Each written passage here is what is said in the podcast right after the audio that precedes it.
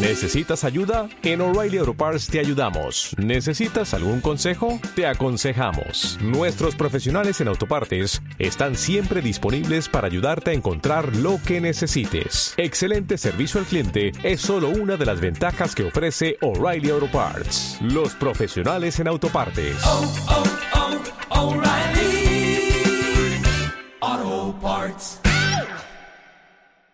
En Sherwin Williams somos tu compa, tu pana, tu socio, pero sobre todo somos tu aliado, con más de 6.000 representantes para atenderte en tu idioma y beneficios para contratistas que encontrarás en aliadopro.com. En Sherwin Williams somos el aliado del PRO.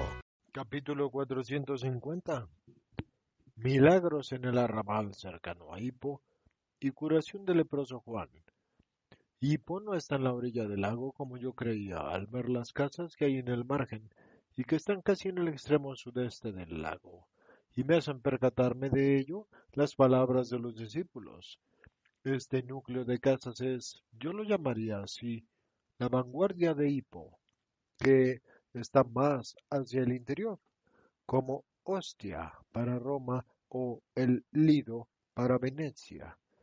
Representa para la ciudad del interior la salida al lago y la ciudad se sirve de esta salida como una vía la de, de importación y exportación.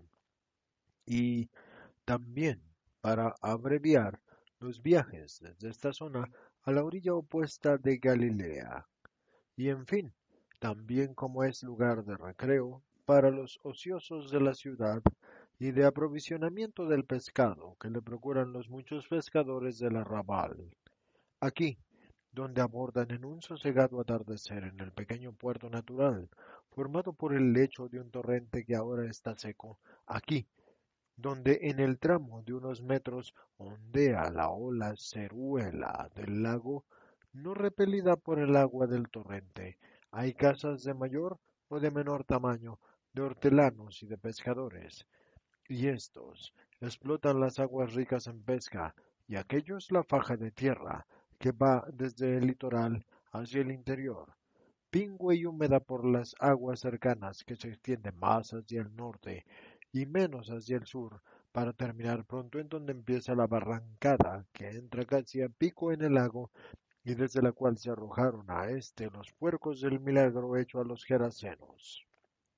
Dada la hora que es, los habitantes están en las terrazas o en los huertos y están cenando, pero como los huertos tienen setos bajos y también las terrazas tienen pretiles bajos, pronto los habitantes ven la pequeña flota de barcas que toma la tierra en el pequeño huerto, y unos por curiosidad y otros porque conocen a los que llegan, se levantan y salen a su encuentro. Es la barca de Simón de Jonás y la de Zebedeo. Entonces no puede ser sino el rabí que viene aquí con sus discípulos, afirma tajantemente un pescador. Mujer, coge inmediatamente al niño y sígueme. Quizás es él, y él lo curará. Nos lo trae el ángel de Dios, dice en un tono impositivo un hortelano a su mujer, la cual tiene el rostro quemado por las lágrimas. Yo por mí creo que recuerdo aquel milagro y vaya que si lo recuerdo, todos esos cerdos, los cerdos, que apagan en las aguas el calor de los demonios entrados en ellos. Gran tormento debía ser si los cerdos, siempre tan desdeñosos de limpieza, se arrojaron al agua. Dice un hombre, mientras que camina y hace propaganda al maestro. Tú lo dices, sin duda tenía que ser un tormento, estaba también yo, y me acuerdo. Los cuerpos echaban humo y también el agua, y el lago se puso más caliente que cuando las aguas de Hamata y por donde pasaron corriendo quedó abrazado el bosque y la hierba. Yo he ido, pero no he visto nada de particular, le responde un tercero. Nada. Entonces es que tienes escamas en los ojos. Mira, se ve desde aquí. ¿Ves allí? Allí, donde está ese río seco. Ve con la vista un poco más adelante y mira si... Que no, hombre. Que eso lo han destruido los soldados de Roma cuando buscaban a aquel granuja en las frías noches de Tebet. Acamparon allí, e hicieron fuego, y quemaron todo un bosque para hacer fuego. Mira cuántos árboles faltan allí. Un bosque, dos o tres encinas. ¿Y te parece poco? No, pero ya se sabe, para ellos lo nuestro es. Ellos son los dominadores y nosotros los oprimidos. Ah, ¿hasta cuándo? Y la discusión pasa del terreno sobrenatural al político. ¿Quién me lleva a donde el rabí? Piedad de un ciego. ¿Dónde está? Decídmelo. Lo he buscado en Jerusalén, en Nazaret, en Cafarnaum, y siempre había salido antes de que yo llegara. ¿En dónde está? Oh, piedad de mí. Dice que cumbrosamente un hombre de unos cuarenta años tanteando en torno a sí con un bastón. Bueno, recoge improperios de los que se llevan el golpe en las piernas o en la espalda, pero ninguno se mueve a la piedad y todos chocan contra él al pasar, sin que una mano se tienda para guiarlo, y el pobre ciego se para amedrentado y desconsolado. El rabí, el rabí, ach, ach, y li, eh, me esfuerzo en transcribir. Es una palabra, el grito agudo y modulado por las mujeres, pero es un grito, no una palabra. Tiene más de chillido y de ciertas aves que de palabra humana. ¿Bendecirá a nuestros hijos? Su palabra hará saltar el fruto que llevo en mi seno. Goza, criatura mía, el Salvador te habla, dice una lozana esposa, mientras que se acaricia el vientre, abultado bajo la suelta túnica. Quizás a mí me lo hace fecundo. Significaría la alegría y la paz entre yo y Eliseo. He ido a todos los lugares donde se dice que la mujer consigue la fecundidad. He bebido el agua del pozo que hay cerca de la tumba de Raquel y la del regatillo de la gruta donde su madre le dio a luz. He ido a Hebrón a aplicarme durante tres días la tierra del lugar en donde nació Juan el Bautista. He comido los frutos de la encina de Abraham y he llorado invocando a Abel en el lugar en que fue dado a luz y asesinado. He ensayado todas las cosas santas, todas las cosas milagrosas del suelo y del cielo, y médicos, y medicinas, y votos, y oraciones, y dádivas. Pero mi seno no se ha abierto a la semilla, y Eliseo apenas y sí me soporta. Le cuesta no odiarme, pobre de mí. Gime una mujer ya ajada. Ya eres vieja, se la resígnate le dicen con una piedad que está mezclada con un leve desprecio y un notorio sentido de triunfo, las que pasan con su seno henchido de maternidad o con los lactantes prendidos de sus pingües senos. No, no digáis eso. Ha hecho resucitar a los muertos. ¿No va a poder dar vida a mis entrañas? Paso, paso. Dejad paso a mi madre enferma, grita un joven que viene sujetando las varas de una improvisada parihuela, sujeta por el otro lado por una niña muy afligida, y en la camilla hay una mujer, todavía joven, aunque reducida a un esqueleto amarillento. Habrá que hablarle del pobre Juan y enseñarle el lugar donde está. Es el más infeliz de todos, porque, estando leproso, no puede ir en busca del maestro, dice un hombre añoso, que parece influyente. Antes nosotros, antes nosotros. Si se adentra hacia Hipo, se acabó. Los de la ciudad se lo cogen y nosotros nos quedamos, como siempre, atrás. Pero ¿qué pasa allí? ¿Por qué gritan así las mujeres allí en la orilla? Porque son estúpidas. No, son gritos festivos. Corramos. La calle es un río humano que se encanala hacia el guijarral del lago y del torrente y hacia el lugar donde están Jesús y los que lo acompañan, bloqueados por los primeros que han llegado. Milagro, milagro, mirad, el hijo de Elisa, desahuciado por los médicos, está curado. El rabí lo ha curado, metiéndole saliva en la garganta.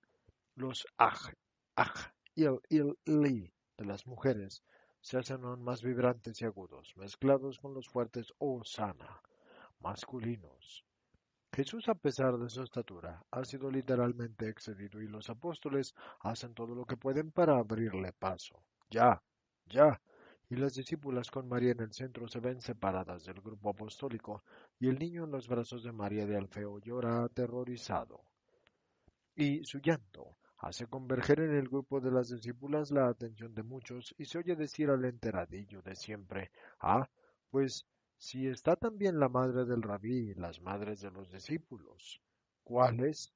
¿Quiénes son? La madre es aquella pálida y rubia y vestida de lino, y las otras aquellas ancianas que llevan una al niño y la otra aquel cesto encima de la cabeza. ¿Y el niño quién es? Hombre, el hijo, ¿qué no oís que dice mamá? ¿Hijo de quién? ¿De la anciana? No puede ser. ¿De la joven? ¿No ves que quiere ir con ella? No, el rabí no tiene hermanos, y eso lo sé seguro.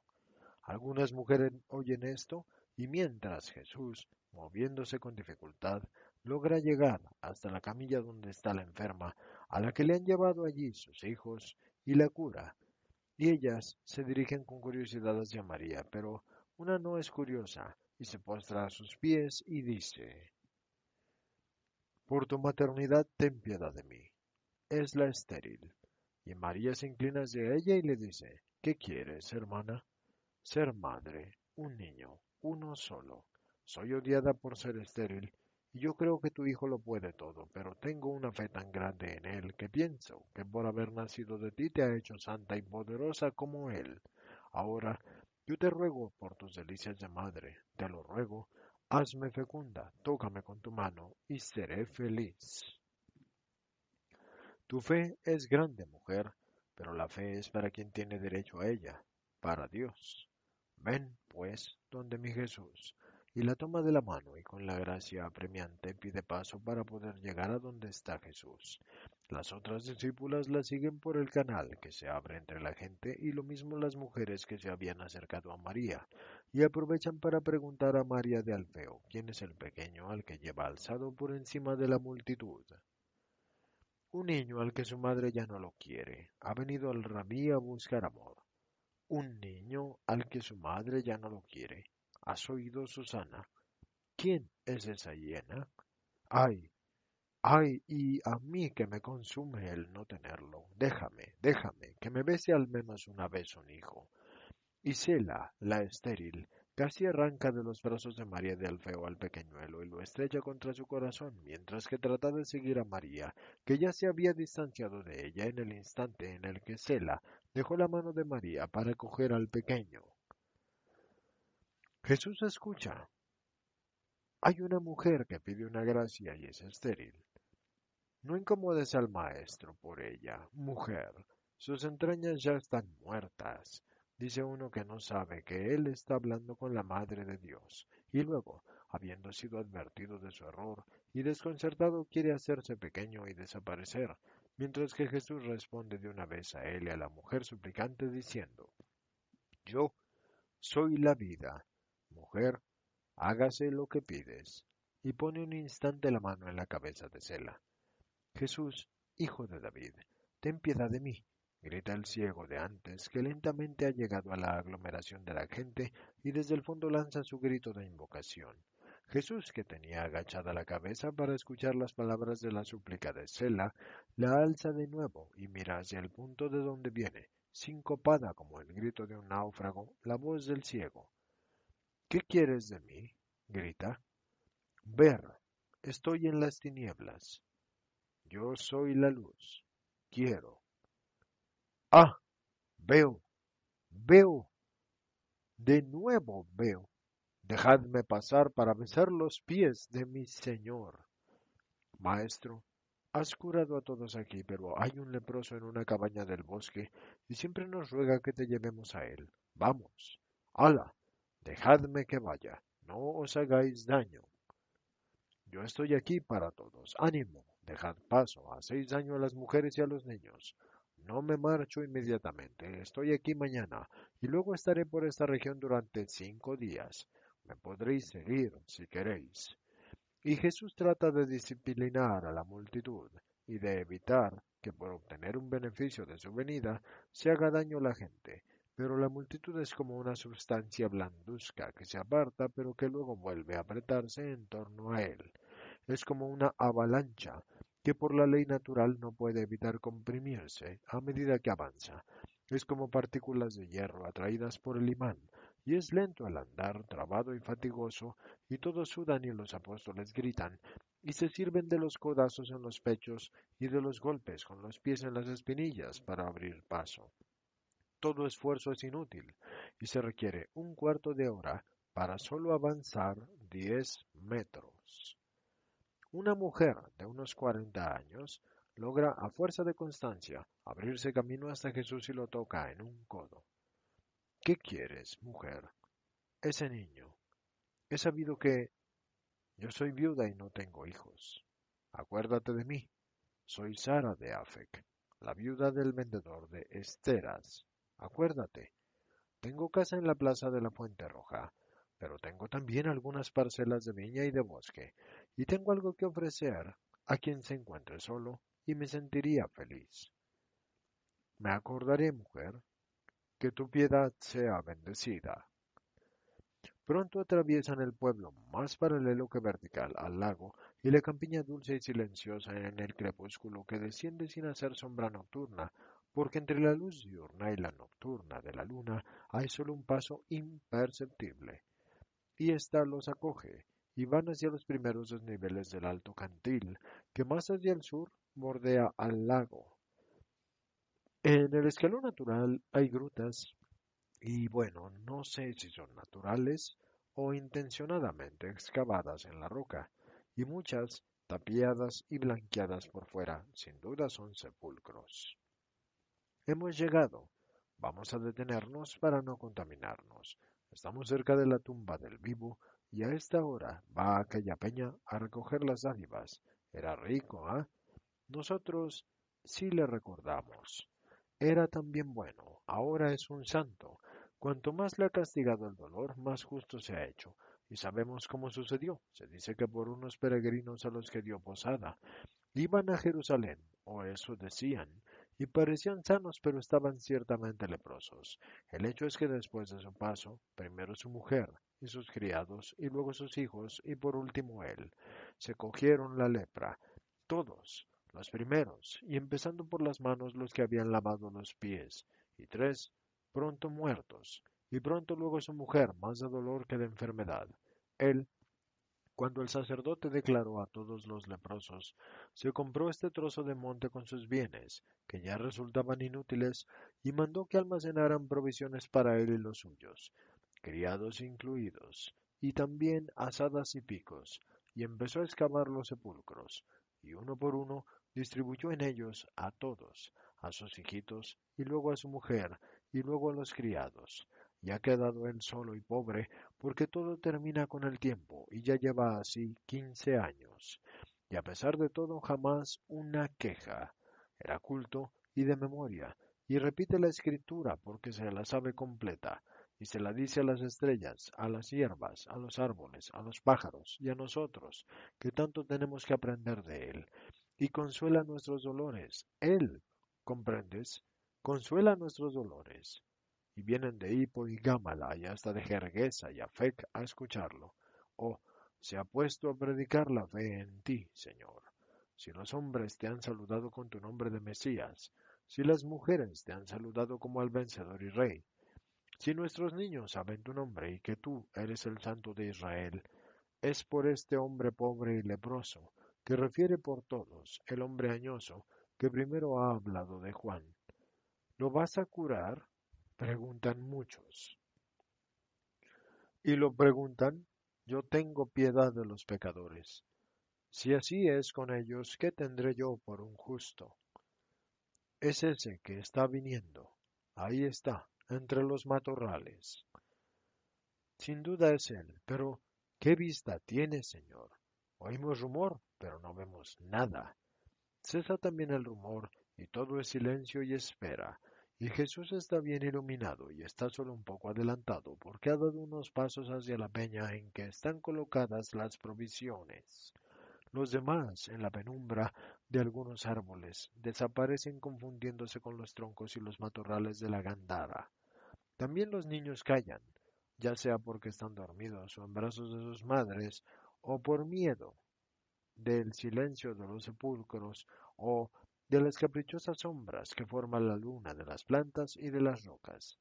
Pero el leproso debe de ver, y desde su escondite, y de ver muy bien, y debe ver la alta y solemne persona del Señor, todo blanco, bajo el blanco de la luna y hermosísimo, y las miradas cansadas del leproso, sin duda, se cruzan con la mirada esplendorosa de Jesús. ¿Qué lenguaje saldría de aquellas pupilas divinas y grandes, fúlgidas como las estrellas? ¿Qué de la boca entreabierta y sonriente de amor? ¿Qué del corazón, sobre todo del corazón de Cristo? Misterio. Uno de los tantos misterios en las relaciones espirituales de Dios y las almas. Una cosa es clara.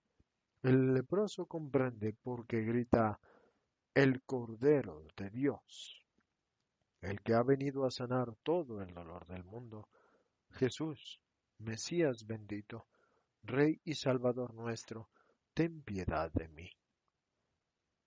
¿Qué quieres? ¿Cómo puedes creer en el desconocido y ver en él al esperado? ¿Qué soy yo para ti? ¿El desconocido? No, tú eres el Hijo del Dios vivo que cómo lo sé y lo veo, no lo sé. Aquí dentro de mí una voz ha gritado, es el esperado. Ha venido a premiar tu fe. ¿Desconocido? Sí. Nadie conoce el rostro de Dios y por tanto eres el desconocido en tu apariencia, pero eres el conocido por tu naturaleza, por tu realidad. Jesús, Hijo del Padre y Verbo encarnado, y Dios como el Padre, este eres y yo te saludo y te suplico creyendo en ti. Y si no pudiera nada y tu fe quedara defraudada, diría que esta es la voluntad del Altísimo, y aún así seguiría creyendo y amando y esperando siempre en el Señor. Y Jesús se vuelve hacia la muchedumbre, que escucha el diálogo con el ánimo suspendido y dice, En verdad, en verdad les digo, que este hombre tiene esa fe que mueve montañas. En verdad, en verdad les digo que la verdadera caridad y la fe y esperanza se prueban con el dolor más que con la alegría, aunque el exceso de la alegría supone a veces la ruina de un espíritu aún no formado. Es fácil creer y ser buenos cuando la vida no es sino un plácido y sino un gozoso transcurrir de días iguales, pero el que sabe persistir en la fe y la esperanza y la caridad, aun cuando las enfermedades, las miserias, las muertes y las desventuras hacen de él un hombre solo y abandonado y evitado por todos, y en sus labios no se oye sino hágase lo que el Altísimo considera útil para mí. Yo en verdad les digo que es un hombre que no solo merece la ayuda de Dios, sino que yo os lo digo, en el reino de los cielos está preparado su lugar y no va a conocer espera en la purgación, porque su justicia ha anulado todas las deudas de la vida pasada. Hombre, yo te lo digo, ve en paz y que Dios está contigo. Se vuelve al decir esto y extiende los brazos hacia el leproso y lo atrae hacia sí, casi con su gesto, y cuando está bien cerca y bien visible, ordena, quiero, queda limpio. Y parece como si la luna limpiara y arrastrara con su rayo de plata las pústulas y las llagas y los nódulos y las costras de la horrenda enfermedad y el cuerpo se reforma y modela en salud. Es un hombre viejo y de noble aspecto, y de delgadez ascética, el que, informado del milagro por los gritos del Osana de la muchedumbre, y no pudiendo tocar a Jesús ni a hombre alguno antes del tiempo prescrito por la ley, se prostra y se posterna para besar el suelo. Levántate, te van a traer una túnica limpia, para que puedas presentarte al sacerdote. Y bueno, que sepas caminar siempre limpio de espíritu en la presencia de tu Dios. Adiós, hombre, y que la paz sea contigo. Y Jesús se reúne con la gente y lentamente regresa al pueblo para descansar.